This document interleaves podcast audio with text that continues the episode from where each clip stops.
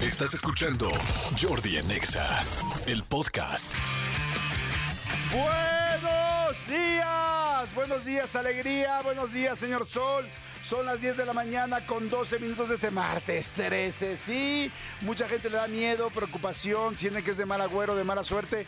El martes 13, yo la verdad siento todo lo contrario. Siempre se los he dicho, para mí el número 13 es, número de suerte, es mi número de suerte. Precisamente se hizo así porque como dije, ay, no, no puede ser que el 13 sea de mala suerte, más bien tú te haces la suerte. Y así desde chavito me lo puse, desde que hice mi correo de Yahoo, imagínense. Todavía tengo correo de Yahoo, qué pena. Se sabe la edad que tienes eh, según eh, el correo que tienes, ¿no? O sea, si eres Gmail, dices, ah, ok, perfecto. Pero si eres Yahoo o Hotmail, Madre Santa, Dios me libre. O todavía hay AOL, ¿se acuerdan de American Online? ¿Habrá quien tiene correo AOL o ya no? A ver si me lo pueden ayudar los del, los del este, Serpentario que este, y, que me y que me ayuden a checarlo, por favor. Pero bueno, el asunto es el siguiente. Buenos días. Muy buenos días. Es martes, como ya les dije, 13 de febrero. Saludos a toda la República Mexicana. Saludos Ciudad de México, Estado de México. ¿Cómo están? ¿Cómo andan? Toda, toda la gente de Estados Unidos, la gente que nos escucha también en, en la República Mexicana. Saludos Durango, Ciudad Victoria, Coatza, San Luis Potosí, Tuxtla Gutiérrez, Villahermosa, Acámbaro, Morelia, Poza Rica, Nogales, Córdoba, Veracruz. A todos, a todos. Saludos y muy buen, muy buen día. Oigan, este varias cosas que les quiero comentar.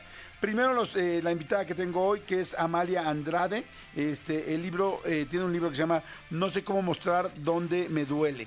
Está muy bonito el libro porque habla de las emociones. Hay muchas emociones que de repente dices, ¿dónde te duele? Pues es que decimos en el corazón, pero nos duele todo, nos duele el alma, nos duele respirar. ¿Alguna vez han escuchado esa frase de me duele respirar? Yo sí, y no solamente la he escuchado, me ha dolido.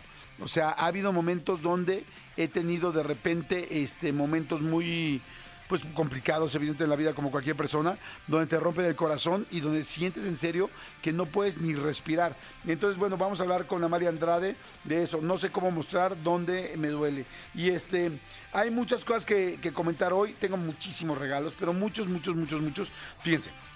Hoy voy a regalar pases dobles para Caloncho el 23 de febrero en el Auditorio Nacional. Pases doble para el Exapicnic con Carlos Sevilla y Mario Bautista el 14 de febrero en Parque Bicentenario. Eh, pases doble para Pixar Inmersivo en la Gran Carpa Santa Fe. Pases dobles para Yuri y Cristian Castro, que va a estar buenísimo el concierto. Eh, va a ser en el auditorio, en el Auditorio Nacional, el 21 de febrero. Y pases dobles para Andrés Suárez, este cantante español, en el Teatro eh, Metropolitan el 23 de febrero. O sea, todo va a estar increíble el programa, pero hay algo que me emociona y que me da muchísimo más gusto todavía. Y que es que, acuérdense que estas dos semanas vamos a estar eh, mostrando las canciones, vamos a estar poniendo las canciones más exitosas de los últimos 50 años en el mundo. Las canciones más exitosas de los últimos 50 años en todo el mundo. Ayer empezamos, este, ya llegamos hasta el 1970 y, ¿qué sería? 78. Ayer llegamos hasta el 78, hoy arrancamos en el 79. Así es que este, ya vamos a entrar a los 80. O sea que va a estar bueno. Estos días o estas semanas no hay rolita de lunes, ni de martes ochentero, ni de miércoles LGBT, ni nada de esto, porque pues estamos con las mejores canciones, pero lo bueno es que están buenísimas. Alguien las escuchó ayer, los que las escucharon ayer, ¿qué opinaron? Pusimos muchísimos años fantásticos, fueron muy de setentas, entonces la verdad es que estuvo increíble, increíble, increíble. Este... ¿Qué otra cosa les quiero decir? Hoy es Día Mundial de la Radio, así es que felicidades a nosotros, a mí, a todos. Este, y la verdad es que está increíble poder festejar con ustedes y agradecerles tanto y felicidades a toda la gente, felicidades a MBS, felicidades a todos los grupos radiofónicos, no solamente a este, felicidades absolutamente a todos. La verdad es que este pues la radio ha sido un medio importantísimo y lo sigue siendo y mucha gente se preguntaba, "Ay, cuando llegue los podcasts, ay, cuando tal va a, desaparecer la radio." No, ¿qué creen? Ahora la radio también la puedes escuchar en podcast. Entonces nos vamos adaptando a los medios y afortunadamente y hay mucha gente que le encanta esto, escuchar el vivo. Independientemente del podcast, a mí me encantan los podcasts. Este, eh, me encanta escuchar el en vivo, escuchar y saber que el locutor está del otro lado, que está hablando en ese momento, que le puedes escribir y te puede contestar, que hay esta retroalimentación, ¿no? Pero bueno, en fin, oigan, antes de que empecemos con las rolas, este, que está fantástico, todas las rolas que vamos a poner. Eh, hoy vamos a jugar también, vamos a echar relajo. Bueno, va a estar buenísimo el programa. Lo que les quiero decir es que hoy es Día Mundial del Soltero y de la Soltera. Día Mundial del Soltero y la Soltera. Sí, eh, un día antes del 14 de febrero se festeja este día para los solteros, solteras, gente que no volvió a tener pareja, los divorciados, las divorciadas, los separados las separadas, los viudos, las viudas, los que no saben cuál es su condición, es como pues quedamos en eso, pero pues ya no sé si puedo hacer o no puedo hacer, ya no sé si puedo salir o no puedo salir este, con otra persona, pero pues ya no andamos nosotros. Ah, no, claro. Si ya, no, si ya no andas con alguien, claro que ya eres soltero y soltera. Ya puede ser, aunque sea por dos semanas o tres semanas, si quedaste, quedaste. Nada más déjenlo claro para que no haya después reproches y, no, yo te dije, no, a ver, o estamos separados o estamos juntos, o puede ser que digas, estamos separados con este exclusividad. O sea, nada más nos vamos a dejar de hablar, pero nadie sale con nadie. Que la verdad es difícil este, cuando llegan a ese arreglo, pero si se queda, pues se cumple. Pero la cosa es que la mayoría de la gente, si ya no estás, ya no estás. Entonces les voy a poner una musiquita, este, tú ya tienes una musiquita de fondo, este, como para poder leer. Es que fíjense, Está padrísimo esto. De hecho, empecé a escuchar un podcast que se llama eh, Todo está en la cabeza de Armandito Álvarez, que está muy bueno. Este, y precisamente empieza hablando de. Empieza con una persona que está soltera y es una chica. Y dice, en serio, ya llevo mucho tiempo sin hombre, ¿no? En, su caso, su preferencia son los hombres. Entonces, este, empieza a rezar y, resulta, así empieza el podcast, está muy bueno, escúchenlo. Ah, pero no está en Spotify, está en Audible o Audible para lo que mucha gente lo ubica para leer libros, Audible. El asunto es, este, ahí les va. En la noche eh, hay un ritual, hay un pequeño ritual, bueno, ni tan pequeño, bastante bueno que se recomienda para hacerlo el martes 13, precisamente para la gente que no tiene pareja hombres o mujeres que quieran hombres o mujeres. O sea, para todos, absolutamente para todos quien lo quiera hacer. El asunto es que, a ver, se los voy a leer con calmita y se los voy a explicar con calma para quien lo quiera hacer. Fíjense, es el ritual de San Antonio de Padua eh, para poder visualizar al hombre con el que te vas a casar o, a la mujer con la que te vas a casar, según cada quien, ¿me explico?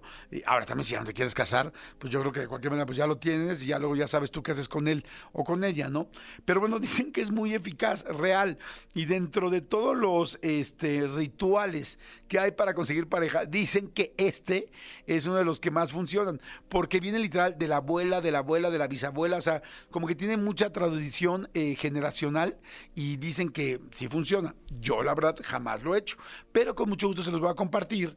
A ver, que levanten la manita quién es soltera o quién es soltero. Es más, empiecen a mandar un WhatsApp y díganme quién es soltera o soltero. Y nada más díganme su nombre. Díganme su nombre. Es más, hasta los voy a eh, este, invocar para, que, para el ritual. Manden por favor su nombre ahorita al WhatsApp 55 84 11 14 07. Así nada más pongan su nombre y pongan soltero o soltera. Y este, primero su nombre para que lo pueda leer así en el timeline y les pueda decir, a ver, seguro hay mucha gente soltera allá afuera. El asunto es el siguiente, mira, dice, dice yo, Yolda, soltera, Yolda, ¿te llamas? Así como Yoldi, pero Yolda, Alfonso Moreno, soltero, muy bien, Alfonso, para que pongas eh, asunto, a Yolanda, me dicen Yolanda, soy soltera, Jordi, te estoy escuchando, gracias, mi querida Yolanda, en fin, hay mucha gente que está entrado y diciéndonos sus nombres eh, de soltería, de soltería y de pila, ¿no? Que ya vienen ahorita haciendo los dos. Bueno, el asunto es el siguiente. El ritual eh, de San Antonio de Padua eh, se hace de la siguiente manera. Es muy importante que sea el martes 13 en la noche, o sea, hoy en la noche. O Ana, véselo pasando a tus amigas y todas, tus amigas solteras. Este es momento, también Marianita, también mi querida Jos, a todas tus amigas solteras. Tú no estás soltera, ¿verdad, Jos?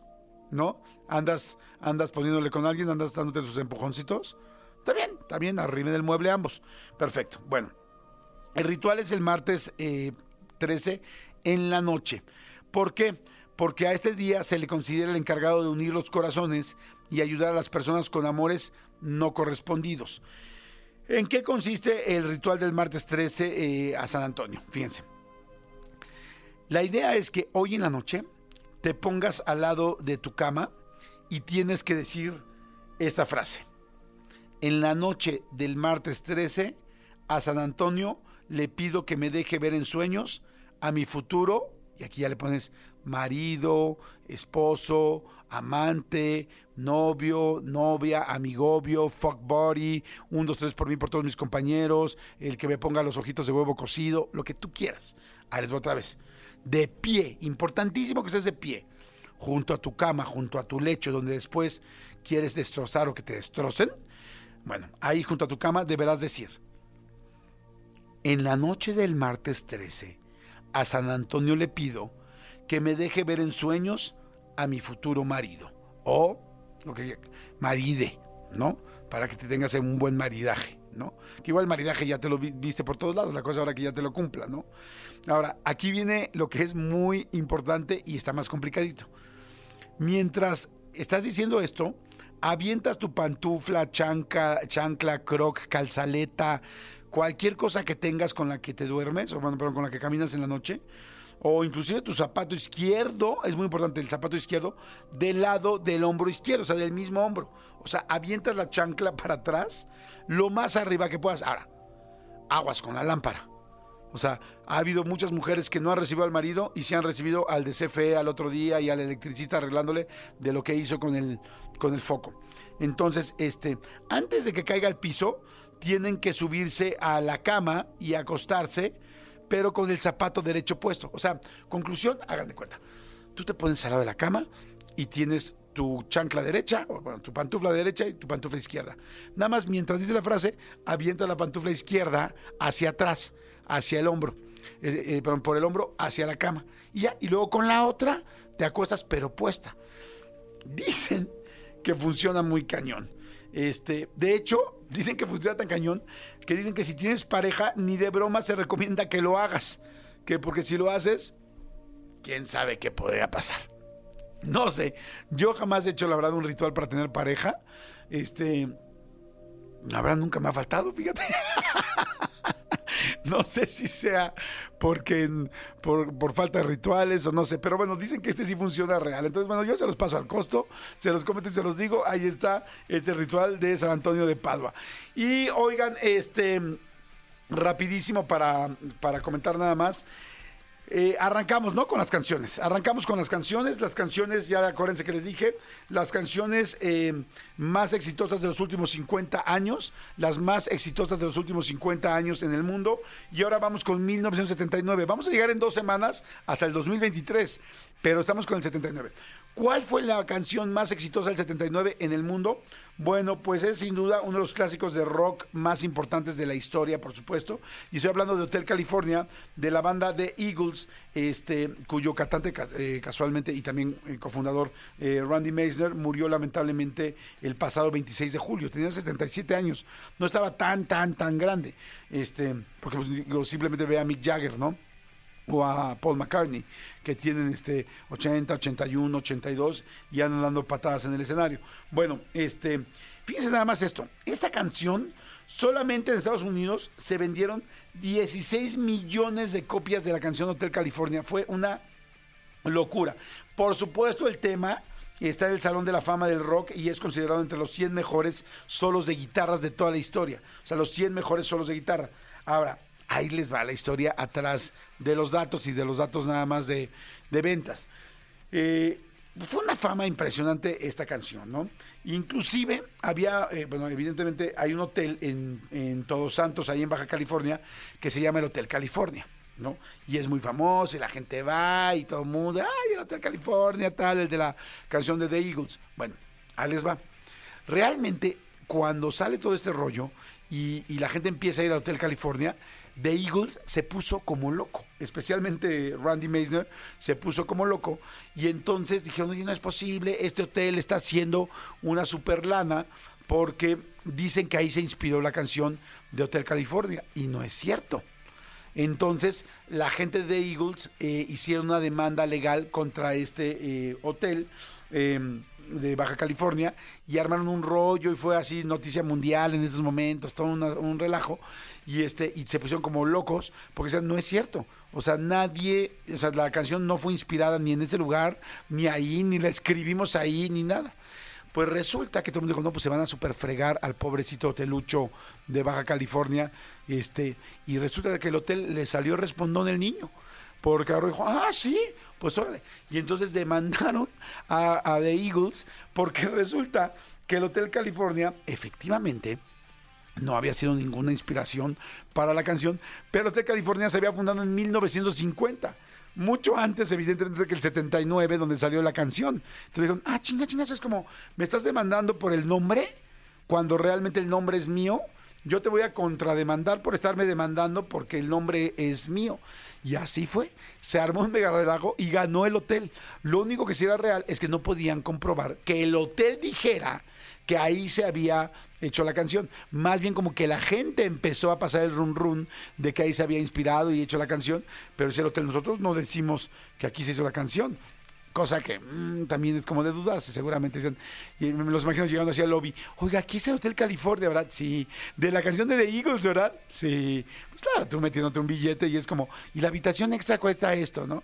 Pero bueno, en fin. El asunto es que así fue. Suelta la canción, por favor, que es una súper fregonería de canción. Y este, eh, así fue, así fue como empezó todo este rollo. Este. Hay muchos más hoteles California. Los pobres de The Eagles se dieron cuenta que hay muchos hoteles que se llaman Hotel California en el mundo y que no podían demandar a ninguno porque ellos tenían su nombre como canción y los otros lo tenían como hotel. Y eso no le quita la fregonería que es de canción, lo buena que es, lo fantástica y por algo está en el Salón de Fama del Rock. Así es que bueno, pues ahí les va, señores, las 50 mejores canciones de los últimos 50 años de todo el mundo. Los vamos a escuchar estas dos semanas aquí en Jordi Nexa, completamente en vivo. Así es que agárrense, por favor. Porque sí, 16 millones de copias de la canción. Y como les dije, está entre los 100 mejores solos de guitarra del mundo. Aprovechen, aprovechen la música de finales de los 70s y 80s, porque luego llega la de los 2000s y vamos a ver qué tal se ponen los trancazos. Manolito Fernández, buenos días, amigo, ¿cómo estás? Bien, amigo, bien contento de verte, saludarte, contento de estas canciones. Qué, qué buenas, qué buena música. Yo les recomiendo Qué buena música. que desde ayer este, empiecen a hacer un, un- un playlist. Yo es lo que hago cuando de repente tenemos estas, estas este, compilaciones que, que Ay, nos da. idea. Yo, yo las voy guardando en playlist. Entonces, hay veces que estás en una reunión o algo, estás trabajando y digo, ay, ¿qué escucho? Ah, pues pongo la carpeta de las mejores canciones de los últimos 50 años y las va a ir reproduciendo, ya sea aleatoriamente. Esos son truquitos que tengo yo gracias a Jordi Nexa. Oye, qué buena idea. Sí, sí, Tienes sí, toda sí. la razón. Simplemente hacer esta canción, esta lista de las 50 mejores canciones, está fantástico de los últimos años. Está, y, y- y te, te digo, y son canciones que sí o sí, este, sabes que te van a gustar. Ya si hay alguna que no, pues la quitas y se acabó. Y sabes que está muy padre no ponerle el shuffle, no ponerle que se haga en random, sino que se En orden, En sí. orden. Sí, sí, y entonces llegas a tu lista, a tu comida y pones y empiezas en 1975, ¿no? Bueno, en lo que empezamos. Y ahí vas. tucu, Sí, sí, sí, está bueno. Está buenísimo. Y, si, si hay una, por ejemplo, de cuenta del 97, que la que, la que salió no te gusta, bueno, búscate otra canción del 97 y la pones en lugar de esa. Y es, y es tu propia canción, tu propia lista de los 50 mejores Idea millonaria, me encantó. Muy buena está, amigo, opción, La muy voy, a, buena. la voy a registrar. ¿Qué onda, amigo? Fíjense- Oye, a registrar como el hotel de que- con el hotel Exactamente, California, a ver, si- a ver quién va a demandar a quién. Oigan, fíjate que este me, me da mucho gusto que, que Jordi Rosado, titular de este programa, sea un romántico, sea una persona que piensa en el amor, sea una persona que piensa en todos ustedes, los corazoncitos que están separados como meme, digo, más bien juntos como meme. Porque ya llega la cochinada, o sea, ya llego yo a decir, amigo, que hoy, hoy es el día de los infieles, amigo. Sí, sí lo Hoy sé. es el día de los Lo amantes. estaba leyendo aquí, le estaba leyendo. Hoy es el Día de los Amantes. Este, eh, esto es una, es una, eh, es una conmemoración. Para toda la gente aquel que eh, toda la gente que tiene una doble vida, que tiene un amante, que tiene una casa chica, este, que, que, que paréntesis, yo no puedo con una casa y o sea, no sé cómo le hacen los que tienen dos. Sí, la gente que tiene dos Está muy casas, cañón. "Wow". Pero sabes que cada vez, cada vez me entero de más. Sobre todo, no quiero decir que ahorita no. Pero sobre todo, de, de- de repente, eh, eh, en las últimas semanas he platicado con cada vez más gente de, no, lo que pasa es que mi papá tenía otra familia y tal. ¿Cómo? Sí, mi papá tenía otra familia, tal, y nosotros pues, realmente nunca nos llevamos con los, con, con los abuelos paternos, este, porque realmente mi papá, eh, nosotros éramos la otra familia de mi papá. ¿Cómo? Sí, pero ya con mis hermanos los conocí ya a los, a los 15, a los 16. O sea, cada vez me, me entero más casos. Sí, de esto. Insisto, no que, no que ahora no suceda, pero de antes que si era de... Sí, o sea, yo tengo un caso muy, muy, muy, muy cercano que, que los este que los hijos de, de- de esta persona conocieron a sus hermanos el día del funeral de su papá. Sí, yo también conozco varias Y personas. entonces es como de, güey, te cae. Bueno, X. Hoy es el Oye, día... pero espérame, también Sí. dejo hacer un paréntesis ahí que está muy bueno con lo que estás diciendo. Ayer hicimos una entrevista para el canal de YouTube que les va a encantar, que está buenísima. Y nos platicaron de primera mano de Pedro Infante. Y nos estaban diciendo precisamente que eso, que Pedro Infante tenía una cantidad de mujeres impactante. Ojo alegre. Que ojo alegre, pero que ojo alegre, que, que tenía o sea, por un lado era muy ojo alegre, pero por otro lado era muy responsable. Entonces, que a todas las mujeres les pasaba lana. Y nos estaban contando que llegaba a cobrar al director de la película. Y decía, como, dame un adelanto, por favor. Decía, pero ¿cómo? Pero si te acabamos de dar. Pero lo que pasa es que le mandaba dinero a cada una de las mujeres que tenía simultáneamente. Es que las quiero a todas. Qué cañón, ¿no? Sí, sí. Ahorita que estás hablando del Día del Amante. Sí, sí, sí, sí, sí. O sea, insisto, no es que sea un tema de ahorita, pero cada vez escuchabas más antes de no, el, el tal, el, el general tal, el señor tal, don no sé qué, don no sé qué. Y no era un tema únicamente de pueblo, ¿eh? O sea, de, de, me refiero eh, provincia. O sea, también aquí en la capital Claro. también sucede muchísimo. Sí, no, por supuesto, pero bueno. Aunado a esto, hoy también es el día del condón. No me digas. Hoy es el día del condón. Qué conveniente, ¿no? Exactamente. Entonces, a ver, recuerden una cosa bien importante. El condón, los condones son gratis. ¿eh? O sea, tú vas al centro de salud, pides condones y te pueden Sí. dar condones. Claro, ya si tú quieres algo acá mucho más este trucutru, pues aquí hemos tenido muchas, muchos invitados que traen este condones o de repente ya vas y compras. Lo importante es que mañana, si vas a celebrar este con tu novia, con, con alguien ahí, pues protégete. Claro. Protégete, o sea, si mañana el día del amor y la amistad le vas a dar vuelo a la hilacha, pues este ponte ponte gorrito para que haya fiesta. Completamente ¿no? de acuerdo. Qué Entonces, chistoso, sí, qué bueno. hoy, hoy es día de los infieles o de los amantes y día del condón. Pues feliciten, si tienen uno, si tienen un amante, feliciten. Ah, pensé que un condón. No, ta- feliciten al... Bueno, de hecho hoy dicen que es de los días que más eh, llenos están los, los moteles, porque la gente que tiene amante... Hoy es el día que ocupa para poder, este, como que festejar el 14 de febrero, hice comillas, porque el 14 pues tienen que estar con la otra pareja. Entonces como... Con la oficial, Con la oficial. también hice comillas. Entonces, exacto, se hacen así como el, ¿qué? Pues el 13 festejamos, ¿no? El 13 va a ser nuestro 14 de febrero. Ay, sí, ahora. Y ya está entredicho que es pues porque mañana voy a estar con mi esposo. Antes era porque mañana voy a estar con mi esposa, pero ahora yo he escuchado a muchas más mujeres infieles Sí, que nunca, ¿eh? Sí, sí, sí, eso es real. También hay otro día que está muy lleno en los moteles, ¿sabes cuál es? El de la secretaria. El día de la secretaria. Sí. El día Sí, de la sí, sí. secretaria también están muy llenos los moteles. Oye, de hecho, ahorita que hablé de, de- de las infidelidades, voy a decir algo que igual les duele mucho, pero también lo voy a decir porque igual a muchas mujeres les tranquiliza. ¿Cuántas veces escuchaste hace 10 años, 15 años con amigas nuestras, gente con la que conoces, que decías, yo jamás en la vida me metería con un casado? O sea, pero, y que además, como que si era su, mo- su leitmotiv, así como no hay manera. Me encanta, pero está casado, no hay manera. Sí. Ahora esto ya no, ¿eh? No, no, no, no. Ya conozco a mucha gente que decía ese tipo de cosas y que hoy sí ha salido con casados. Sí. O sea, la verdad, se los digo sinceramente. O sea, digo, en este programa dijimos que se habla la neta.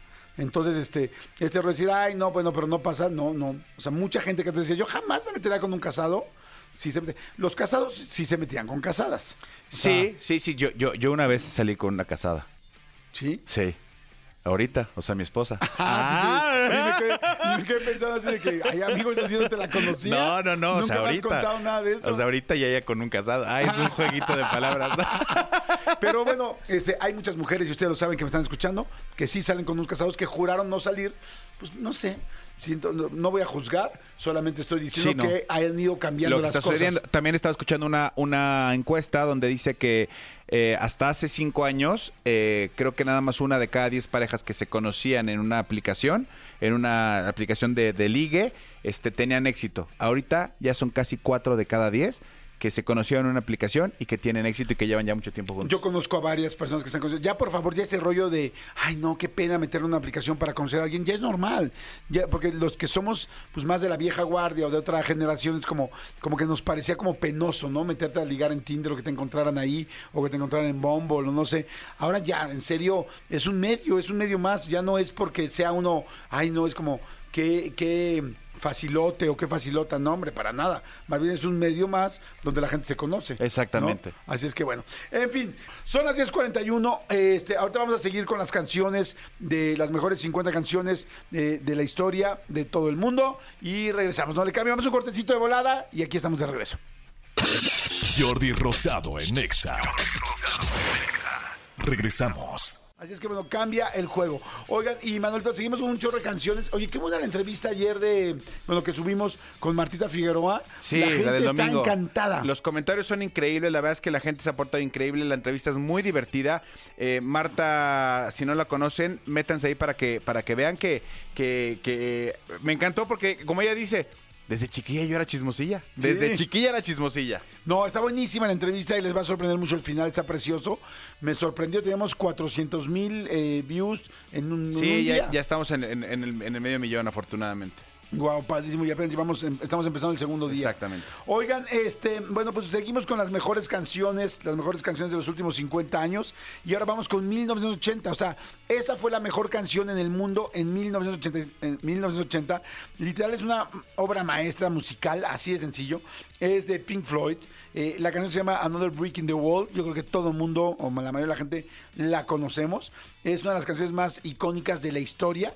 Eh, la canción la escribió, bueno, la banda ya, ya lo saben, es inglesa, y la escribió Roger Waters, uno de los fundadores eh, del grupo. Y la canción, fíjense, mucha gente no lo sabe, pero eh, tiene tres partes, tres partes distintas. La primera parte, todo el álbum tiene a un protagonista que se llama Pink. Y en esta primera parte, eh, Waters establece como el tono al mencionar la ausencia del papá de Pink, que es como ya les dije el protagonista. Este, este padre ausente representa uno de los traumas eh, que Pink utiliza para construir su muro emocional, ¿no? Así como que, para que vean lo densa que está la canción y por qué llegó a ser lo que es.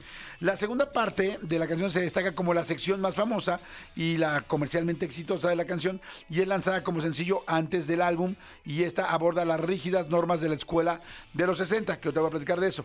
Y la tercera, eh, ahí está la famosa frase de we, eh, we don't need no education, no necesitamos educación y esto bueno se presentó y se abrió, eh, se hizo como un himno, ¿no? En contra de todas las figuras de autoridad, entonces por, por eso toda la gente gritaba el we don't need no education y este y además porque la canción te dice que los alumnos hoy en día, bueno en ese momento en los ochentas, eran como otro em, ladrillo en la pared.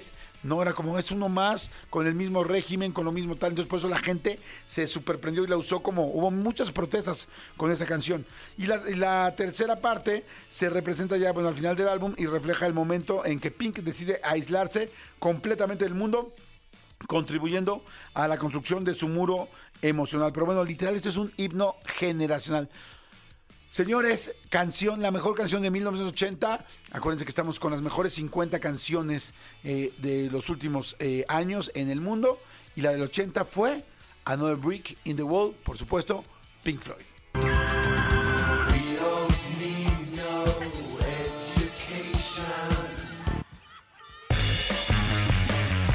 Les dije, es un himno y este... Y bueno, vamos a seguir poniendo las canciones. Manolo, vienen, fíjate nada más, o sea, viene el 81, el 82, el 83, No, el tu mero 84. mole, además, amigo, No, tu no, yo mero estoy mole. feliz. No, también te digo, nos gusta todo, pero si mi mero mole son los 80s. ¿Cuál será el tu, tu mero mole? ¿Qué, qué década? Creo que, creo que principios noventas, principios de los noventas. Este, ya estaba yo un poquito más grandecito. Sí, muy Sí, bien, sí, muy sí, bien. Oigan, este, me encanta tener aquí, este, por segunda ocasión, a Amalia Andrade, eh, con nuevo libro, y este se ve increíble. El nombre me fascinó. No sé cómo mostrar dónde me duele. Este, habíamos tenido ya plática eh, de uno siempre cambia el amor de su vida por otro amor o por otra vida anteriormente. Y ahora, Ma- ahora Amalia está con este nuevo libro que me fascina. Amalia, ¿cómo estás? Bien, feliz de estar acá otra vez. ¿Cómo estás tú? Bien, encantado. Este, les digo, a mí me encanta hablar de emociones, pero ya nada más de ojear el libro en este momento, el diseño, la idea, está fantástico. Pero además lo que me encanta es que eh, se acompaña con un gran diseño del planeta, pero bueno, tu libro anterior es una locura y no me quiero imaginar lo que es este. Cuéntame, por favor, de no sé cómo mostrar dónde me duele. Bueno, pues este es un libro que explora las emociones, cómo funcionan eh, en algún momento de mi vida en terapia. Eh, estaba hablando con mi psicóloga, estaba hablando de algún dolor, seguramente de mi infancia, eh, y ella, yo hablando, hablando, hablando una hora, y ella me dice, no, para un segundo y dime dónde te duele. Y yo, perdón, ¿qué? no entiendo. Sí, ¿en, en qué parte de tu cuerpo sientes este dolor? Eso me dejó pensando muchísimo y entendí que sabemos muy poco de las emociones. Tenemos educaciones emocionales bastante precarias. Sí, sí, sí, sí. La mayoría de nosotros somos capaces de enunciar tres, máximo cuatro emociones y pues esto es muy difícil porque hace que vivamos nuestros mundos emocionales mucho más complejo. Entonces, no nos resulta fácil llorar. eh, vivimos en una sociedad que glorifica ciertas emociones por encima de otras, nos miente, nos dice que hay emociones buenas y hay emociones malas, esto es absolutamente falso. Entonces me metí mucho a investigar eh, muy duro acerca de esto, por qué no sabemos nada de las emociones, cómo funcionan, cuál es la diferencia entre una emoción y un sentimiento, por qué socialmente sentimos como sentimos y así. Sí, ahorita que dijiste de las emociones, que hay unas más correctas que otras, por ejemplo, envidia, ¿no? O sea, la envidia siempre se ve mal y es normal también sentir envidia. O sea, todas las emociones funcionan para algo y todas las funciones de alguna manera nos suman. 100%. Las emociones son información y es eh, la sociedad un poco la que les ha dado estos tintes negativos que nos perjudican muchísimo y lo que dices de la envidia es absolutamente cierto. Obviamente yo digo que todas las emociones tienen espectros y todas pueden venir, o sea, la tristeza demasiado profunda y si uno no le pone atención se puede convertir en una depresión, la felicidad extrema se vuelve en positividad tóxica, eh, pero la o sea, las emociones en, en- en su parte más simple son información maravillosa. La envidia habla de un anhelo, por ejemplo. Yo Claro. siempre cuento esto, pero a mí no me gustan los aviones, me dan un poco de miedo y nada me da más envidia que ver la gente que no ha despegado el avión y se queda dormida. Y eso no Estás viendo a uno. Yo sabía, Tenía- tienes cara de que te quedas dormido de una. Y eso no significa que yo esté al lado tuyo deseándote nada malo. Solo te veo y digo como, qué rico, yo quisiera.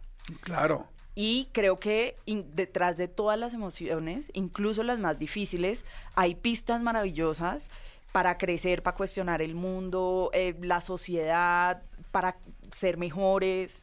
Sabes que me encanta porque tienes toda la razón. O sea, las emociones al final son parte de nuestro cuerpo y son pa- parte del ser humano, de, de- de, de nuestra naturaleza. Y así como lo es las enfermedades, cuando de repente sientes el estómago, que te duele el estómago, que es algo tácito, claro, te duele el estómago, te está diciendo que hay un problema. Me está doliendo la cabeza, hay un problema. Tienes una bolita en el seno, te está diciendo que posiblemente haya un tumor y puede haber cáncer. Este, las emociones también, y me encantó lo que dijiste, o sea, al final son herramientas. Ahora, y todas ellas funcionan porque así como un dolor de estómago te funciona para saber que quizá tienes un problema gastrointestinal más complicado, pues entonces tener envidia te ayuda, te suma, y si ya, y también hay una sombra, me imagino, donde ya se pasa porque no le haces caso a ese mensaje y no lo utilizas para tu bien, ¿es así? Algo así. Y lo interesante es entender por qué no le hacemos caso. O sea, y de esto habla mucho, eh, de esto hablo mucho en el libro, y es por qué vivimos en una sociedad donde nos, ha no- nos han enseñado no solamente que hay buenas y malas, y entonces hay unas que reprimimos y, o, nos castigamos o nos culpamos por sentirlas, mientras que hay otras que se glorifican. ¿Y por qué sucede, por ejemplo, que la emocionalidad en sí está teñida bajo diferentes preceptos nocivos, como que llorar es de niñas? Eh, y las educaciones sentimentales entonces comienzan a estar atravesadas por un montón de otras cosas. Entonces los hombres no hablan mucho de su eh, mundo interior, de su emocionalidad. Un hombre que llora fácilmente, pues es un hombre al cual le pueden decir un montón de adjetivos que además es muy curioso porque están eh, relacionados con lo femenino. Entonces cuestionarse las emociones y cómo nos relacionamos con ellas nos da unas pistas increíbles, no solamente genuinamente para vivir una vida mejor, sino para ver la sociedad en la que estamos viviendo. El miedo, por ejemplo. Ajá. Yo siento que el miedo, que es tan visceral, está siendo utilizado por gobernantes, por diferentes maneras, como un arma muy dura Claro. contra nosotros. Y es por eso que es importante que leamos de esto, es por eso que es importante que leamos cómo funciona, qué está pasando, eh, cómo estamos eh, creciendo como sociedad y cómo estamos criando niños, si les estamos dando o no las herramientas para que ellos reconozcan sus diferentes emociones y las transiten. Me encanta lo que dices porque sí es cierto. O sea, una emoción, primero, para ti, puede ser, a ver, el miedo, no vamos a clavarnos en el miedo.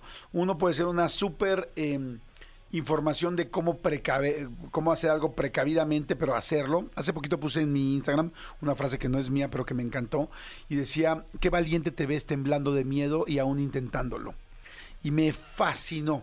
me fascinó, porque es cierto, o sea, es miedo todos vamos a tener. El asunto es qué va a ser el miedo, ¿te va a paralizar o te va a prevenir? Y lo vas a intentar a pesar de, de eso, ¿no?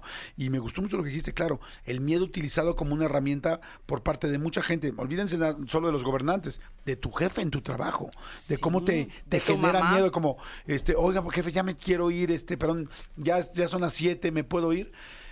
Pues como quieras, nada más te digo que todos siguen trabajando aquí en la oficina y este y pues hay mucha gente que quiere tu puesto. Oye, espérame, o sea, yo tengo un horario, ya acabé lo que tengo que hacer, ¿por qué me vas a hacer quedarme más con miedo? Total, o las parejas. Haces o no haces esto y es que pues si no lo haces pues um, no me gusta. Claro, se ponen temas eh, que son grises, ¿no? Porque obviamente hay límites que uno tiene que poner, pero sin duda las emociones son algo muy poderoso y en el momento en el que yo decidí hacer este libro fue un momento donde también entendí, para mí fue muy importante, primero, lo poco que nosotros mismos sabemos y segundo, la idea de que estamos metidos genuinamente en medio de una guerra emocional. A mí me parece muy evidente que nosotros podamos entender las diferentes maneras en las cuales la sociedad puede ejercer violencia sobre nosotros. Por ejemplo, que vivamos en una sociedad donde aún en 2024 un hombre y una mujer que están en el mismo puesto en una empresa, un hombre pueda ganar más que la mujer. Entonces digamos que eso, eso es muy, ok, uno dice, ok, vamos a luchar para que eso no pase, vamos a... Pero en el momento en que yo entendí que la guerra es con lo más íntimo mío, en el momento en que yo entendí que a mí la sociedad me está diciendo, porque soy sensible, porque lloro mucho, una mujer brava, una mujer con rabia, es instantáneamente una mujer histérica. Vivimos en una sociedad que nos coopta a sentir en cárcel, como en pequeñas cárceles. Oigan, la rabia es tan poderosa Claro. y estamos tan poco acostumbrados a sentirla y a, y a darnos cuenta eso que nos da información y que nos puede movilizar de maneras increíbles. Entonces cuando yo dije, no, espérate un momento, ¿cómo es que yo no sé esto? Si, si de emociones es de lo que está hecho mi día a día. Ay, Wow, qué interesante, es cierto.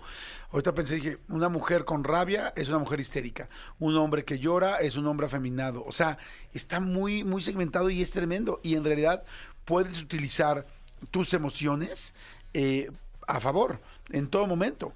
Todas, ¿no? Todas. La rabia, la lágrima. Fíjate, yo cuando salgo con alguien, lo primero que les digo es, eh, bueno, no, lo primero, pero de las primeras cosas que platico es, oye, soy un hombre muy sensible.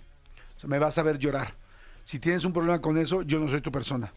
O sea, y me encanta, y, y- pero yo lo uso como bandera. Me O sea, parece hermoso, pero y también y qué triste que tenga que ser así, ¿no? que, te- que tenga que explicarlo, ¿no? El otro día yo y mi el libro, mi, mi primer libro que se llama Uno siempre cambia el amor de su vida por otro amor o por otra vida y que habla precisamente sobre la experiencia de tener un corazón roto. El otro día estaba hablando con un amigo acerca de cómo transitan los hombres el desamor y entonces yo dije, bueno, pues mi amigo viene a mí, obviamente, pero yo le dije con tus otros amigos hombres, lloras, o sea, ellos te llaman y te preguntan cómo vas, has hablado con ella, estás bien, estás triste. Y, y me dice, no, no. Y yo, o sea, y pero tú a qué horas transitas este duelo? Y me dice, no. Y yo no. No, no, no. O sea, es que esto no puede estar pasando. Claro. Esto es un problema sistémico y si nosotros creemos que esto no tiene repercusiones graves para la sociedad, estamos mal, obvio que tiene repercusiones gravísimas. Por supuesto. Oye, ¿qué emociones son de las que tenemos así como subestimadas y que podemos utilizar? Y ahorita que hablábamos, por ejemplo, de la envidia, pero ¿qué otra que la gente dice inmediatamente la hacemos de lado y si nos funciona, si nos sirve y qué señales nos da? El dolor. Ok. Yo creo que es la más difícil, la más horrible de sentir. Entiendo que a todo el mundo le dé pánico las situaciones más dolorosas de la vida. El mundo está diseñado precisamente para, nos da de todo, para nunca enfrentarnos al dolor, nunca, nunca. O sea, desde scrollear mil horas en TikTok hasta drogas, para anestesiarnos y no sentir. Eh, creo que algo muy poderoso pasa cuando uno deja de tenerle miedo a sus propias emociones, en este caso cuando uno deja de tenerle miedo al dolor y uno lo atraviesa. Hay una sensación de, de poder y de eh, sentirse dueño de uno mismo que creo que ninguna otra experiencia en la vida da. Claro, tienes toda la razón, por ejemplo, la soledad, estaba pensando. Este, antier cené con un amigo. Y es un amigo que pues ha tenido problemas de pareja, tal, se separó de la pareja y está decidiendo si quiere o no quiere estar con esa pareja. Tomó a otra pareja muy rápido, muy, muy inmediatamente, una pareja sexual muy rápido. Y ya terminó con esa pareja sexual. Y yo dije, perfecto. Y entonces lo vuelvo le vuelvo a preguntar, le digo, ¿cómo estás? Y me dice, muy bien, ya estoy saliendo con alguien más. Y dije, no mames. O sea, dije, me, dice, ya me siento mucho mejor. Digo, pues claro, es como cuando quien- alguien quiere chocolate y quiere el chocolate, o alguien quiere droga y quiere la droga. Le digo, yo me quedé pensando, es que necesitas la soledad. Sí. Pero te digo algo, ya no se lo quise decir, porque quiero que me siga contando y no sé si lo va a entender. Entonces dije, si yo le digo ahorita, pues lo que creo que lo que más necesitas es estar solo. De- Pero sí dile, dile, oye, ¿y ¿has pensado que de pronto es- te vendría bien estar, so- estar solo? ¿Has pensado que, que a lo mejor como que no, pues no que esté en contra de nada y obviamente pues hacer lo que quieras, pero has pensado que a lo mejor estar continuamente con parejas no te da el tiempo para procesar ciertas cosas? Claro, sí, es que ya se lo dije. ya, ya la tercera vez, entonces ya no, ya no sé dónde meter, pero sí es cierto, por ejemplo, la soledad, y fíjense, todo el mundo tenemos miedo a la soledad, pero la soledad, sobre todo la gente que, que no sabe estar consigo misma. A mí la soledad me enseñó a aprender a estar conmigo mismo. Y cuando por primera vez enfrenté la soledad por decisión propia, me di cuenta que me había olvidado de mí, de quién era, de qué me gustaba, de muchas cosas, y me encantó. Y la soledad, eh, eh, bien llevada, en ese momento me dio mucha fuerza que hoy tengo. Tengo mil cosas más que tengo que trabajar, pero esa soledad en ese momento me dio algo que durante toda la vida me estuvo haciendo, me estuvo generando otros problemas, porque no sabía ni qué quería yo. Y entonces me dejaba ir con todos los demás, ¿no? Amigos, amigas, todo el mundo, hasta que aprendí a saber qué quería yo. Pero para eso tenía que enfrentar la soledad. Claro. La soledad es profunda, enseña mucho. ¿Cuál es la emoción ahorita que tú estás eh, enfrentando y que te está ayudando y que la que le estás aprendiendo? A mí me... Esa es más compleja, eh, pero la frustración eh, me- cuesta, eh, tiendo a ser bastante perfeccionista, entonces hacerse amigo del error me parece importante y una gran lección en mi vida. Me siento muy agradecida, ¿sabes? El agradecimiento es, está muy protagonista en mi vida en este momento. El libro está compuesto de diferentes partes, hay un inventario de saberes sobre las emociones, pero también hay ensayos personales y, y cuento momentos muy, muy difíciles de mi vida. Y ha sido muy bonito estar acá, estar en México, compartir con los lectores, que las personas reciban bien el libro. Me hace sentir pues, profundamente conmovida y agradecida y afortunada. Miren, aquí está, estaba leyendo el índice precisamente porque estaba viendo el inventario. Dice inventario de saberes sobre las emociones 1. luego otro dice, ya vas a ver cómo va la vida, la misma vida, a, de, a decantar la sal que sobra en el mar. Esperanza. Ah, qué lindo. Inventario de saberes sobre las emociones 2. Tan faltos de aire, tan llenos de nada. Tristeza. Inventario de, saberes sobre las emociones, uno más. Dice, no juegues a insistir, decepción. Eh, ¿Por qué con lo que nos queda de nosotras ya no alcanza? Emoción fantasma. Eh, no te olvides del mar, alegría. Eh, nunca pensé que doliera el amor así, sorpresa. Eh, cuando decimos me duele el corazón, ¿realmente te duele el corazón o te duele por ahí? Esa es una gran pregunta. Creo que a algunos realmente en momentos nos duele el corazón y a veces nos duele por ahí. O duele todo. Es un, un sentimiento que se instala en el corazón y se irradia por todo el cuerpo. Hoy pues está increíble, lo voy a empezar a leer ya, en este momento lo meto a mi backpack para traerlo en el siguiente viaje donde prometo por lo menos 15 minutos antes de cerrar el ojo porque Piensa en mí, por favor, y mándame, ojalá Amalia, en el avión en el que esté, pueda dormir, así sea media hora. te felicito, el libro anterior me pareció fantástico y este me parece extremadamente prometedor. Muchísimas Muchas gracias. Amalia Andrade es de Editorial Planeta. No sé cómo mostrar dónde me duele. Qué buen nombre y este y sobre todo el concepto de, la, de lo que habla es interesantísimo, ¿no? Porque a veces un libro puede tener un gran nombre, pero el asunto es si ese gran nombre está sosteniendo, o más bien, si ese nombre está sostenido por un gran contenido. Y creo que es el caso. Gracias, Amalia. Muchas gracias. Muchísimas Eh, ¿Dónde gracias te seguimos? Eh, arroba Amalia Andrade, guion al piso. Estoy en todo, en Instagram, TikTok, X, antes Twitter, donde sea, ahí estoy. Perfecto. Gracias, muchas gracias. Y señores, este, vamos rápido con música. Este, eh, perdón, nada más quería preguntarte. Ya está en todas las librerías, ¿verdad? Todas las librerías de todo el país y toda Latinoamérica y Estados Unidos también. Perfecto, buenísimo. Y acuérdense, por Amazon, por Mercado Libre, tal, puedes pedir los libros, no, no causan impuestos, es fantástico, llegan al otro día, este, en la mayoría de los casos. Vamos con Danny Ocean, son las 11 de la mañana con 39 minutos, soy Jordi Rosado, sigo hablando mal porque se me acaba de despegar el puente ahorita en esta entrevista. ¡El puente! el puente me urge. No tengo un puente, tengo un retenedor atrás de los dientes que bueno, ya ahorita me lo quité, ya me urge ir ahorita al baño a quitármelo bien y ahorita van a regresar y posiblemente hable tan mal como al principio, pero no tan mal como ahorita. No te enamores de él, Danny Ocean, regresamos. Jordi Rosado en Exa. Regresamos.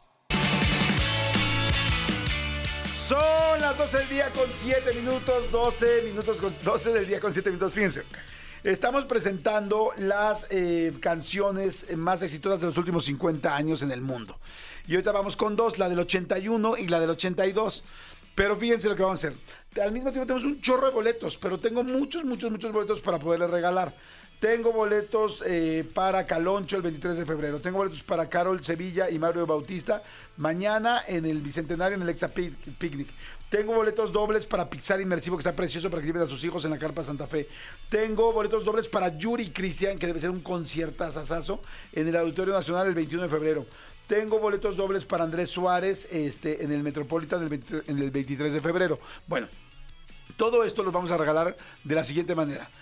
¿Quién nos pueda dar, especialmente hoy lo vamos a hacer en eh, ex Twitter, eh, datos, o sea, no, no, no hagan un copy-paste, o sea, datos importantes distintos a los que dijimos en esta canción de, de las canciones que vamos a presentar. O sea, yo le voy a dar algunos datos, pero el que nos mande más datos, bueno, tan- tanto en ex como también en WhatsApp, que nos manden buenos datos, Manuel Fernández. Exactamente, datos originales. Sí, o sea, distintos, ¿no? Miren, ahí les va, por ejemplo. La canción del 81 es verdaderamente un himno. Una vez se las digo cuál es. Es, es Don't Stop Believing the Journey, que yo creo que fue la mejor canción de 1981 en todo el mundo. O sea, no hubo una canción más exitosa. Entonces, eh, les voy a platicar varias cosas de esta canción. Primero, eh, ya lo he platicado varias veces, se considera la canción de rock perfecta. O sea, exactamente como tienen que tener un intro, un riff de entrada, un coro, tener fuerza, tal. O sea, si tú le preguntas a un músico en, en Berkeley, en tal, en, no sé, en Fermata, en todas las escuelas que hay, te dicen que es la canción perfecta. Es como si dijeras, no sé, por ejemplo, de cine, qué comedia romántica es perfecta, o qué película drama es perfecto, o dramedy perfecto. Por ejemplo, un dramedy, no sé cuál sea el perfecto, pero yo diría, pues quizá, por ejemplo, este, mm, La vida es bella, es un drama y comedia perfecto. Te- ríes mucho, te sorprendes, pero al mismo tiempo tiene un drama Ganador fuertísimo. del Oscar. Ganador del Oscar. Pero, bueno, la canción de Journey está considerada como la canción de rock perfecta en todos los aspectos. Construcción, tipo, eh, coro. Yo no sé de música, pero me explico. Sí, sí, sí, por supuesto. O sea, es como, como la estructura perfecta que tiene que tener una canción. Obviamente, eh, para esta calificación no consideraron el corte pelo del vocalista, ¿verdad? Exactamente, no. no se consideró. Bueno, de hecho, dicen que tiene uno de los mejores riffs de teclado eh, en la entrada. Y se llama Don't Stop Believing porque eh, Jonathan Kane, que es el, bueno, que era el tecladista de Journey, eh, vivía en un lugar, ¿ubicas Sunset Boulevard en Los Ángeles? Sí, señor. Es una calle eh, muy larga, muy, Muy muy larga en icónica, Los Ángeles, sí. muy icónica, y pues no se ve que sea una calle muy cara. O sea, es como una calle, de hecho te lleva hacia Hollywood, no hacia todo el paseo de la fama de Hollywood. Al final de Sunset Boulevard empiezan las mansiones muy grandes, porque de hecho hay un musical muy famoso en Broadway que se llama Sunset Boulevard, Exactamente. que habla de una señora millonaria que vivía al final de Sunset. Boulevard. Pero hay una parte de Sunset Boulevard que es como muy popular, Ajá. muy normal. Entonces ahí vivía este precisamente Jonathan, el tecladista del grupo. Y entonces, este, pues, ya me imagino que entre varios cuates, en varios roomies, no sé. Y entonces su papá, el papá de Jonathan, siempre le decía, Don't stop believing. No, es que tal, es que nos está yendo a la fregada al grupo, tal, don't stop believing. No, es que en la escuela, tal, tal. O sea, siempre fue una frase de vida para él, que su papá le decía, no dejes de creer, no dejes de creer que lo vas a lograr. Entonces, un día el grupo Journey hace una canción y entonces me imagino que él le pone el nombre y dice, hagámosle lo que dice mi papá, don't stop believing. Y se convirtió en uno de los himnos más importantes de la historia. Hasta la fecha, sí, Este, en la canción más importante y más exitosa de 1981 en el mundo y estamos a punto de escucharla. Pero si alguien nos cuenta algo distinto, que podamos evidentemente darnos cuenta que es real, de eh, Don't Stop Believing the Journey, the Journey ahorita, ya sea por ex, por en arroba Jordi en Exa, o por WhatsApp, y está muy buena su información. Se lleva los boletos. Se lleva Me boletos. encanta la idea. Que escoja los boletos que quiera. Me encanta la idea. ¿Va? Igual Sí. son dos o tres. Y hay varios, ¿eh? Sí, hay un chorro. ¿Estamos de acuerdo? Me encanta la idea. Señores, la mejor canción de 1981. Esto es Jordi en Exa, completamente en vivo. Solo es el día con 11 minutos. Don't Stop Believing.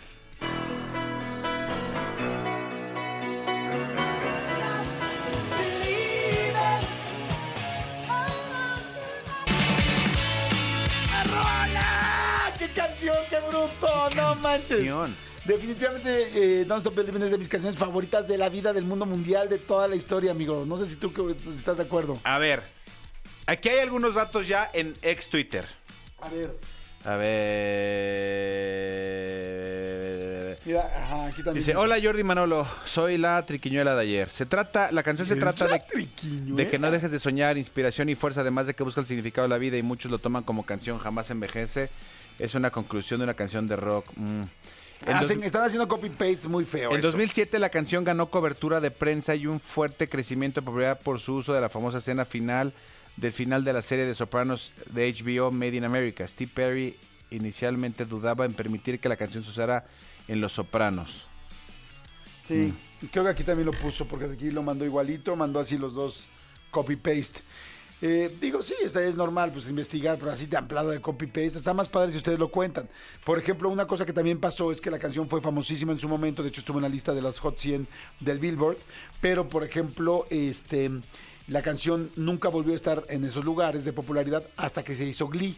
Y cuando salió Glee, en el primero o segundo capítulo, ¿te acuerdas? Sí, sí, sí, Cantan sí. la canción de Don't Stop Believing. Y luego, y luego eh, me parece que con eso cierran también la primera temporada. Exacto. La Inclusive temporada. cuando la sacaron en iTunes, se volvió la número uno de descargas de ese, de ese momento, no sé si de ese año. La de Glee sobre la de, La de Glee Journey. sobre la de Journey. Y se volvió a hacer muy famosa la canción. Amigo, ya tienes boletos. ¡Felicidades! Pero cuéntenlo así, más contadito, Sí, más, sí, sí. más platicado. ¿no? Cachondéenlo. Cachondéenlo. A ver, aquí dicen, este, lo- ah, hola Jordi, a ver aquí. Un dato curioso sobre cómo surgió la canción Don't Stop Believing es, mira, esta sí creo que, está, que podría funcionar.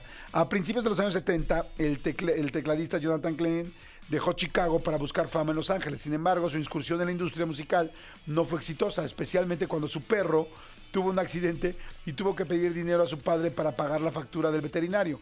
Kane consideró regresar a casa, pero su padre dijo, no, no vuelvas a casa, mantente firme, no dejes de creer. Ah, stop muy bien, don't stop believing. believing, lo que yo decía un poco. Esas palabras que le repetía constantemente a Kane inspiraron y marcaron la trayectoria de Journey, convirtiéndose en el núcleo del mensaje de su icónica canción Non Stop Believing. Aquí hay un ganador. Aquí veo Sí. a, una, a una ganadora. Es ganador o ganadora, se llama Fer. Bien, Fer, ganaste. A Para ver. que escoja. A ver, a ver si hay otro Acá hay otra opción. A ver. Dice, eh, Jonathan Cain se inspiró para escribir esta canción en un divorcio que tuvo, que se supone que fue muy complicado para él. Él quería que él, él quería de alguna manera expresar lo que había vivido y lo que había sentido y no tenía idea de que iba a acabar escribiendo una obra de arte. Me gusta también. También es buena Lucas dar- Lucas Tañeda. Le damos boletuco también. Boleto también. Boletito Está también. Aquí está. Lucas Tañeda. 80s Es- en iba a ser muy cañón en cuanto a las mejores canciones. Les recuerdo que estamos poniendo las canciones más exitosas de los últimos 50 años en el mundo. 1982. La canción es Beat It de Michael Jackson. Ya tendría que aparecer Michael Jackson. Fíjense, la canción de Michael Jackson de Beat mucha gente piensa que es así como su primer gran éxito. No. Michael Jackson, pues, además que ya venía de los Jackson 5 y que además hizo discos, hizo discos en solitario. Y de sus discos en solitario, este es el sexto disco. O sea, sexto álbum como solista. No crean que se le hizo así tan facilito. A pesar de que era muy talentoso y desde chavito ya traía como que eh, los reflectores encima de él. El asunto es que él, eh, él este, escribió la canción, él produjo la canción, él la escribió, la interpretó, todo el rollo, y la produjo junto con Quincy Jones. Pero ahí les va un dato que seguramente, bueno, no sé si muchos de ustedes no saben.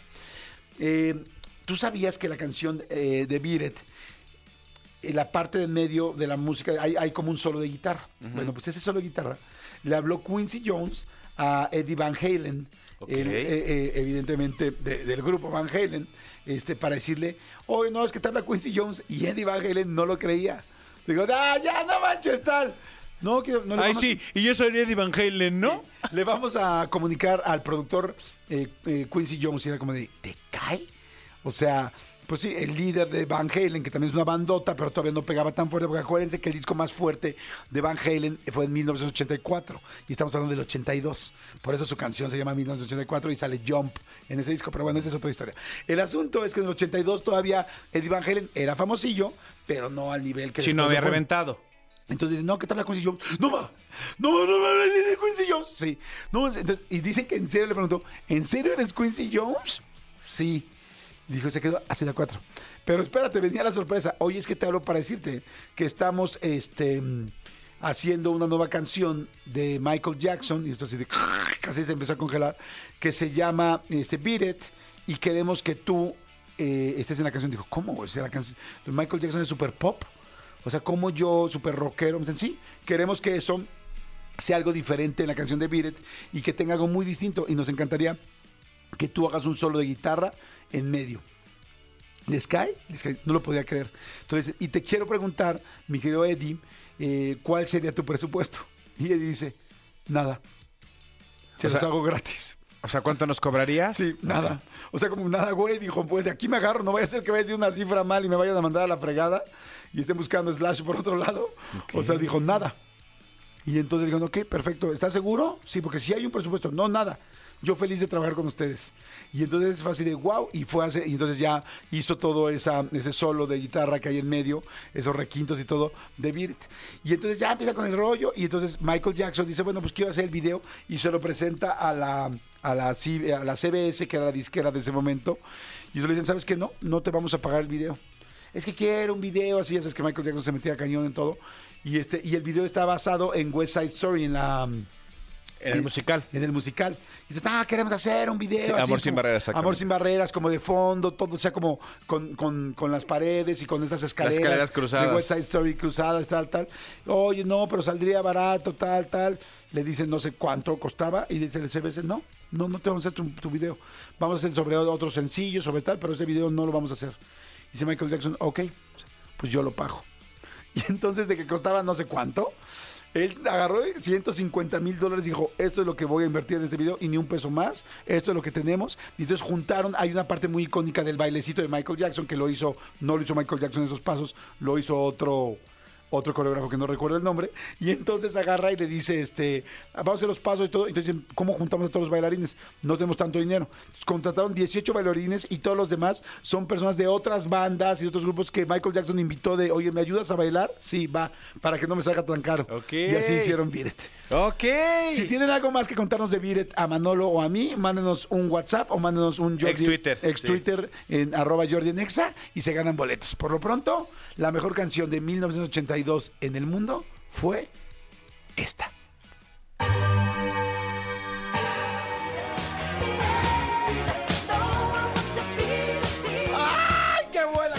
También no, es que no, bueno, sí, como decías tú, estás rayado porque son los ochentas. Es una súper, súper rolo totototota. Oye, a ver, hay mucha gente que sigue diciendo cosas. Dicen, a ver, Jordi Biret, nos dice Milo Mendoza. Dice, a ver, ahí te va un dato para ganarme boletos. Dice, este, que puso muchos datos de diferentes, de Guns N' Roses, de YouTube. No, no, es nada más de las canciones que estamos hablando. Dice Jordi, fíjate, en Biret, los vándalos que aparecen en el videoclip de Biret, el cual acumula tantas visitas en YouTube X, dice, pertenecían realmente a una pandilla. Sí, eso es cierto. A eso me referí que eran de otras bandas. O sea, no de bandas de grupos de amigos de Michael Sí, o Jackson. sea, no, no era, no era el Recodo, la Sí, MS, no, no, no. O sea, eran bandas, realmente eran pandilleros reales los que salen. O sea, gente de la calle, pues. Exactamente. Y este dice, se dice que después de que se grabó el video, muchos de ellos se reformaron porque se hicieron famosos porque salían en el video. Y entonces ya no querían seguir dedicando a ser pandilleros y entonces empezaron a hacer otras cosas porque todo el mundo, porque además estamos hablando de uno de los videos más famosos pues, de la historia. Qué cool. Entonces no es como que cuando sales ahí X, pues igual nadie te vio en el video de Joan Sebastián en la esquinita. Pero si sales digo, y no es porque Joan Sebastián sea malos videos. No, pero saliste en vas- la esquinita. Aquí, aquí fueron protagonistas del video. Exactamente, o sea, que eran vándalos reales. Pues yo creo que aquí podría haber una ganadora ganador. con, Mi- con Milo Mendoza, no sé si es hombre o mujer. A ver, escucha este, este dato. A ver. Eh, eh, digo, este, eh, lo acaba de entrar, es de Don't Stop Believing, es de la canción anterior. Ajá. Pero dice Vale Canseco, dato curioso de la canción Don't Stop Believing. En abril del 2021 un hospital de Nueva York reproducía la canción de Don't Stop Believing en todo el edificio cada vez que daban de alta a un paciente de COVID. Ay, qué En el padre. momento que lo daban de alta, así como, como de cáncer tocan la campana, aquí daban de alta a un paciente COVID y de- reproducían Don't Stop Believing. Ay, qué bonito. Está bueno el dato, ¿no? Sí, muy bien, muy bien. A mí me gusta. A También mí como- también me gusta. Pues ahí tenemos dos ganadores nuevos, ¿no? Un dato extra es que mi compadre eh, Charlie le gusta tanto la canción este, que, que, se, que se tatuó el Don't Stop Believing en todo el brazo. Ok, sí, he visto mucha gente que tiene el Don't Stop Believing tatuada. Ajá. Sí, muy bien. Mi querido Charlie y Annette les mando un saludo, los quiero muchísimo. Ok, este, vamos con música ahora de la programación, ahorita, porque tenemos que, o sea, unas sí, unas no. Unas sí, en veces sí, Esta en veces no. me ¡Ay, gusta malditos mucho. perritos! Me amigo! gusta mucho esta canción a ¿Te mí. gusta? Preséntala, amigo. John Mico me gusta mucho. John Mico se me hace una de estas estrellas que en un añito va, la va a reventar durísimo. Este, y en esta ocasión la Music Sessions número 58 con Bizarrap. Preséntalo como el chango juvenil. ¿Cómo el qué? Como el chango juvenil, ¿El chango juvenil? John Mico. Music Sessions 58. Oigan, gracias a toda la gente que ha estado viendo la entrevista de Marta Figueroa. Véanla en el canal de YouTube. La verdad está muy, muy, muy buena. Creo que se van a sorprender de lo, de lo interesante, además, de toda la vida, de lo simpática, de lo real, de lo auténtica que es. Eh, Marta, digo, ya la conocen, pero creo que no la conocen de esta manera. Así es que véanla. Y también la gente que quiera eh, seguir este nuevo canal que estoy haciendo de mis blogs, de cosas que me pasan todos los días, lugares a donde voy, viajes, tal, en fin. Síganlo en YouTube. También en YouTube nada más le ponen Jordi Rosado Blogs con B chica. Jordi Rosado Blogs, B-L-O-G-S. Jordi Rosado Blogs en YouTube. Y ahí van a poder ver todos los miércoles. Ahí estoy subiendo diferentes cosas, mi querido Manolito Fernández. Así es, amigo. Amigo, ya para cerrar este programa, odio cerrar con malas noticias. No, Y solo ¿qué? te pido que, que- que- que seas fuerte. Seas fuerte ante la noticia que vas a recibir, amigo, porque yo sé que te va a impactar. No me digas. Yo sé que es una noticia que te va a cambiar no solo el día y no solo la semana, posiblemente el año. Ah, de plano. El 2024, o sea, dragón de madera que te decía ayer nuestra nuestra este, Invitada. nuestra invitada, Yuan Shungjing. creo que la madera hasta se va hasta se va a hinchar la madera ¿De plano? del dragón, sí. Ah, ah, ya sé por qué es, mar- porque es martes 13. No, no, no, no, no. No, no, no. No, no, no, no. ve, O sea, ¿estás preparado? Sí. Eh, Te, te veo Pues, sentado. o sea, no estoy preparado, pero pues, no, no me queda de otra, ¿no? Amigo, difícilmente, difícilmente vas a poder escuchar esto nuevamente en vivo alguna vez. ¿Por qué? A ver. Suéltalo, por favor.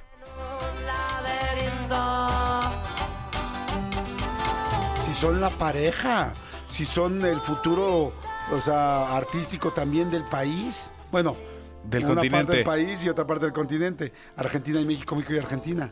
Amigo, debes de ser fuerte. No es cierto. No me digas eso. Amigo, publicó en su Instagram, Nicky Nicole, lo, ¿Ya en ese momento? lo siguiente.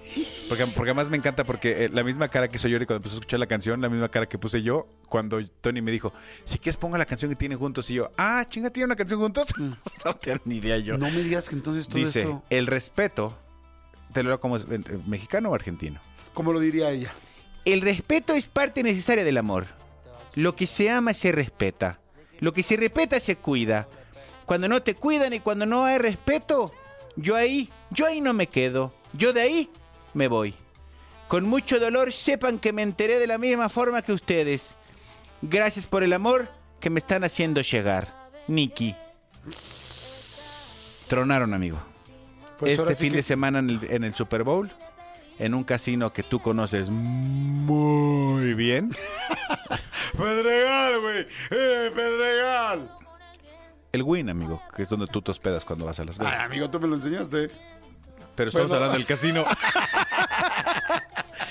Un video que, que nos enseñó, me enseñó ahorita mi querida Marianita, donde se ve a peso pluma en el casino. También hay que ser de la mano de una chava, pues como muy, como muy deforme, diría mi madre. Así como, como con muchas ¿Con muchas pompas bolas? y muchas, muchas boobies. ¿El video se puede ver? Sí, claro. Sí, sí, sí. Ahorita que O Marianita sea que esta, relación cayó por su, por su propio peso. Por su propio peso, cayó de nalgas, digamos. Tronaron. Yo creo que es muy. em, hay que ser demasiado güey, con todo el respeto para el señor Hassan. Hassan, Hassan, se- Hassan se llama. ¿no? Casa- Casa Hassan. Este. Si no quieres que alguien te vea que está siendo infiel, no te pases en un casino de Las Vegas, de la mano de una chava, en el fin de semana del Super Bowl, o en ningún fin de semana del mundo. En Las Vegas no. En Las Vegas, no. En Las Vegas, no. Ahí, no. No, a ver, dude. O sea, yo, yo honestamente creo que ya más bien ya no querían, este, ya, él ya no quería. Esa es mi conclusión. Sí, porque andar así, pues está muy. Me estaba viendo ya el video. Pues está muy bien la chava. No, no, Jordi, concéntrate. No, no, no. Jordi, no. O sea, No, no, no. que es de culichi, ¿no? No, no, no. Pero no. con todo de. No, no, no, no, amigo. No, no, no, no es bonita la, la- la infidelidad. No, es muy bonita, ¿no? No, no. Jordi, no. No, No, no, no. no, oye, este, pues bueno, nunca, nunca da gusto, ya hablando en serio, nunca da gusto que una relación termine y mucho más, eh, ese es el problema también de cuando uno tiene una relación tan pública, porque pues bueno, todo el mundo se entera de lo que pasa entre ellos y tal, y, y pues yo creo que sí andaban mal, porque digo, como dices tú, estar caminando tampoco es que se ve que está borracho, se está escondiendo, Pero, está pero caminando ¿cuándo fue? como pasarela. El domingo fueron los Grammys, ¿no? Los, ah, los Grammys fueron... No, no, el domingo, el domingo anterior, por El eso, el domingo anterior fue- el lunes pasado fueron los Grammys, el domingo. Y, y llegaron juntos, la forma roja. De hecho, hasta eh, parte de las especulaciones de Peso Pluma que no había subido es porque supuestamente en la forma roja cuando le dijeron, eh, Peso Pluma, qué gusto verte. ¿Tú cómo te llamas? O sea, ella también es famosa y creo que no- y, se- y se enojó. Esa era una de las especulaciones por las que no había subido a recibir su premio, muchas cosas. Pero a ver, amigo, yo sí honestamente vuelvo a lo mismo. Si vas a andar de cabroncín o cabroncina, no te paseas en un casino de Las Vegas. Sí, sí, creo sí. yo. Sí, la verdad yo creo que sí estaba como ya pensando, ah, sí, órale, va. Quién sabe qué. Ahora, puedes ir a los Grammys y todo el asunto, pero pues cuántas veces hemos sido enojados con tu pareja, con tu esposa, o sea, o ya vas a terminar y llega, quedas como, ah, todo bien, todo bien, y realmente ya están muy malas cosas. Pues bueno, ni modo, caray, qué lástima no volver a escuchar esa canción de esos, uff, qué bruto, sí me cambia la vida. Pero fíjate cómo está cañón, porque hoy, hoy día 13 de febrero la descubrí y la hundí. O sea, porque ya no la había escuchado, no la había escuchado jamás en mi Primera y vida. última vez para Exactamente, escucharla. exactamente. Oigan, bueno, pues entonces Pes- Peso Pluma y esta Nicky Nicole. Nicky Nicole, pues ya valió, se fue por la cola. Exactamente, exactamente. Perfecto. Oigan, y este, rapidísimo, aprovecho para decirles, antes de despedirnos, que no dejen de ver el show de Platanito, Ciegos y Payasos. Sí. Eh, Platanito y Ojitos de Huevo tienen un show este, el 18 de febrero en el Metropolitan a las 6 de la tarde. Los boletos están en Ticketmaster. Mi querido Platanito, lo saludamos hace rato. Es un tipazo, lo queremos muchísimo. Gracias por estar aquí, como siempre. Y no dejen de ir 18 de febrero en el Metropolitan a las 6 de la tarde. Ciegos y payasos con platanito y el ojitos de huevo. Los boletos obvios están en Ticketmaster. Gracias, Tony, por la producción del programa. Gracias, Cristian. Gracias, mi querida Juana. Gracias, mi querida Marianita. Gracias, Dedos de Seda. Mejor conocido como Elías. Gracias a ti, Manolo Fernández. Muchas gracias. No, gracias a ti que nos escuchas, estás al otro lado del radiotransmisor. Nos escuchamos mañana. Bye. Escúchanos en vivo de lunes a viernes a las 10 de la mañana en Exa FM 104.9.